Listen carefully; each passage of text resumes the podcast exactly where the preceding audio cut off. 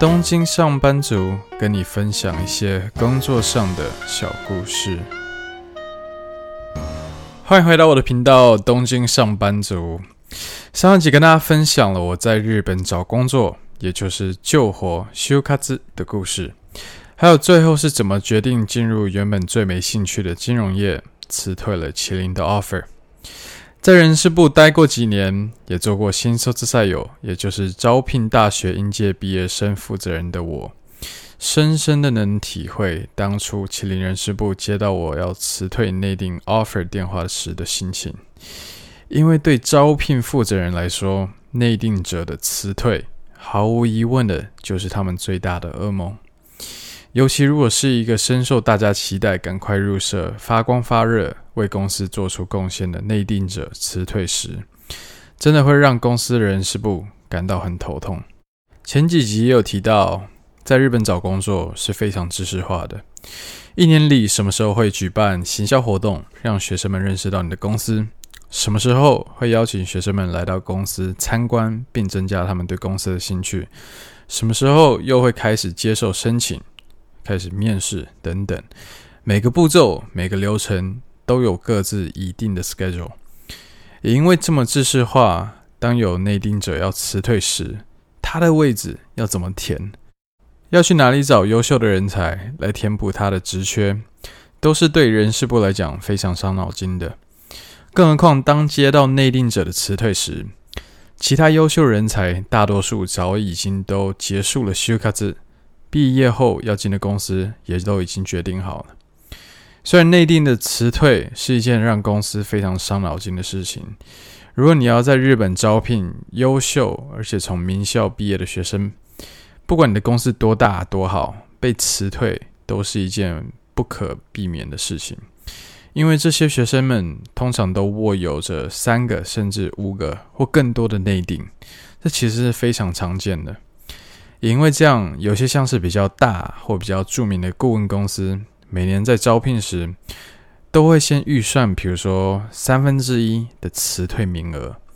也就是说，如果他们真的是想要收两百个学生的话，在招聘时，他们可能会会给出三百个 offer，因为在一年后真的会入社的，大概会只剩下两百个左右。你可能会说，这毕竟是个预估。如果辞退的人比预期少，要怎么办？顾问公司其实本来淘汰率就比较高，而且辞职率也比较高。就算比预期多进了十几、二十个人，对这些规模比较大的公司来讲，其实不是一个太大的问题。但刚这边提到顾问公司这个例子，其实是少数，而且也是一个比较极端的例子。对大多数的公司来说，都还是会想要尽可能的不要被辞退。也因为会对公司造成巨大的麻烦，在日本内定的辞退也是一件非常可怕的事情。在网络上也有很多人分享他们辞退内定的经验，有一篇是这样写的：当这位网友打了电话给一家公司说要辞退内定时，对方的反应是这样子：“お前自分の立场分かってんの？お前がうちに来るって言うから内定やったんだろ？すぐに会社に来い。” 着替えの服も持ってこい。意味わかるだろ？基本上意思就是说呢，你知不知道你是什么样的立场啊？也是因为你说你会来我们公司，所以我们才给你 offer 的，不是吗？你给我现在就来公司，然后来的时候也要带呃之后要换的衣服，你知道这什么意思吧？意思大概是这样。然后这个网友就说。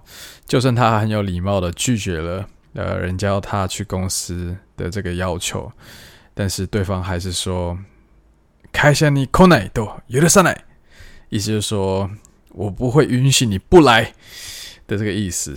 然后这个网友到了公司后，嗯，对方就拿着他当初签字的这个内定书，就说这个纸的意思是什么？你知道吗？ 然后这个网友就说，他知道这是一个内定书，然后这没有一个法律的这个拘束力，所以他想要辞退这个内定。然后公司就说，所以你觉得你这样子简简单单辞退就事情就完了了吗？你知道我们想要你做什么吧？”然后这时候网友就知道他没有办法，只能土下座，也就是跪下，诚就是很真诚的道歉。没错，我其实身边真的有听过学长的朋友辞退内定时被要求下跪道歉，还有人被泼水等等。所以当我打给麒麟人事部说要辞退内定，对方回答是：“这样啊，我知道了，可以来一趟公司吗？”是。我心想：完蛋了，这下不知道被泼什么。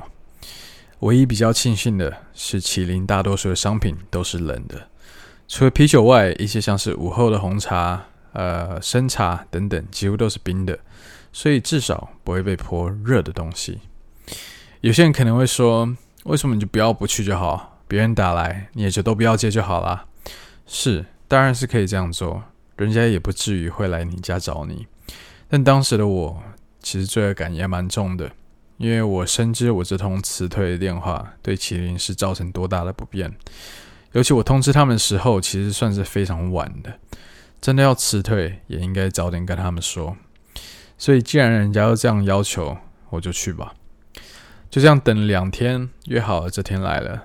我到了麒麟在中野的总部，进到了熟悉的大厅，忐忑不安的等着人事部负责人。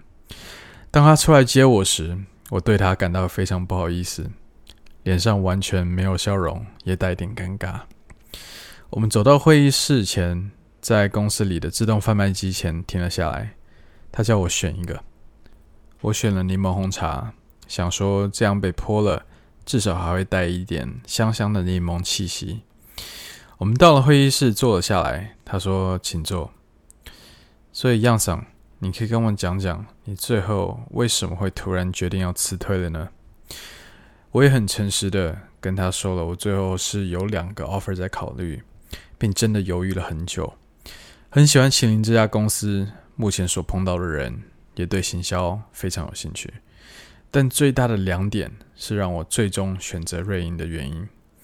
第一个就是一进公司要先去乡下工厂见习，卖啤酒卖三年这一点，我很认同要打打好基础这个 idea。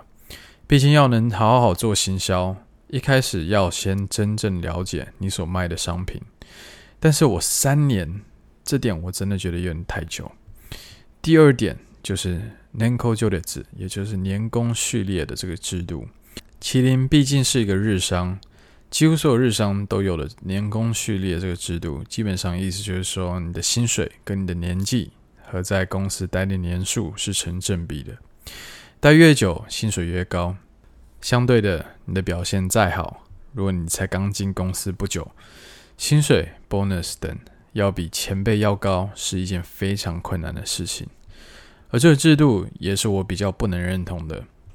我认为我今天表现好、贡献多，就应该要收到能成正比的报酬。相对的，我今天若表现不好，对公司没有贡献，薪水低是理所当然之外，我觉得如果公司要开除我，我也完全不会有任何的意见。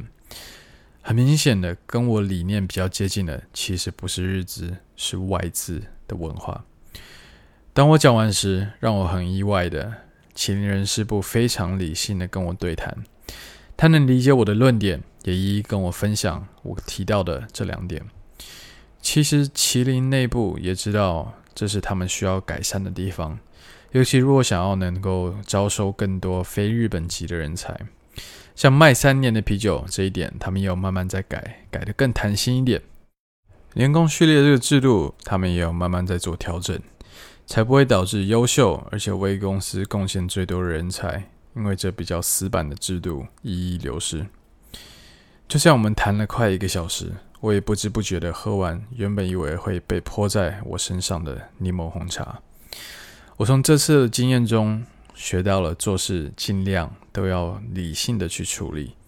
他们大可叫我土下座，泼我水，但他们没有，而且用非常理性的态度听听我真正的想法，并分享他们公司内部针对我提出的担忧点正在做什么样的改变，什么样的努力。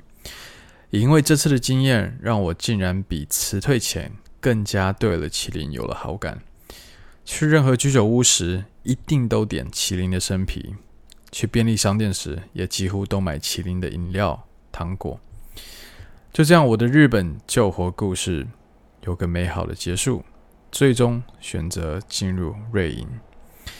好啦，今天就先分享到这边。下一集分享的是毕业后我进到了瑞银，但第一天竟然就觉得什么？我做错了决定了吗？喜欢的话记得订阅，也帮我评分留言。每周一发布最新一集，感谢你的收听，我们下礼拜见。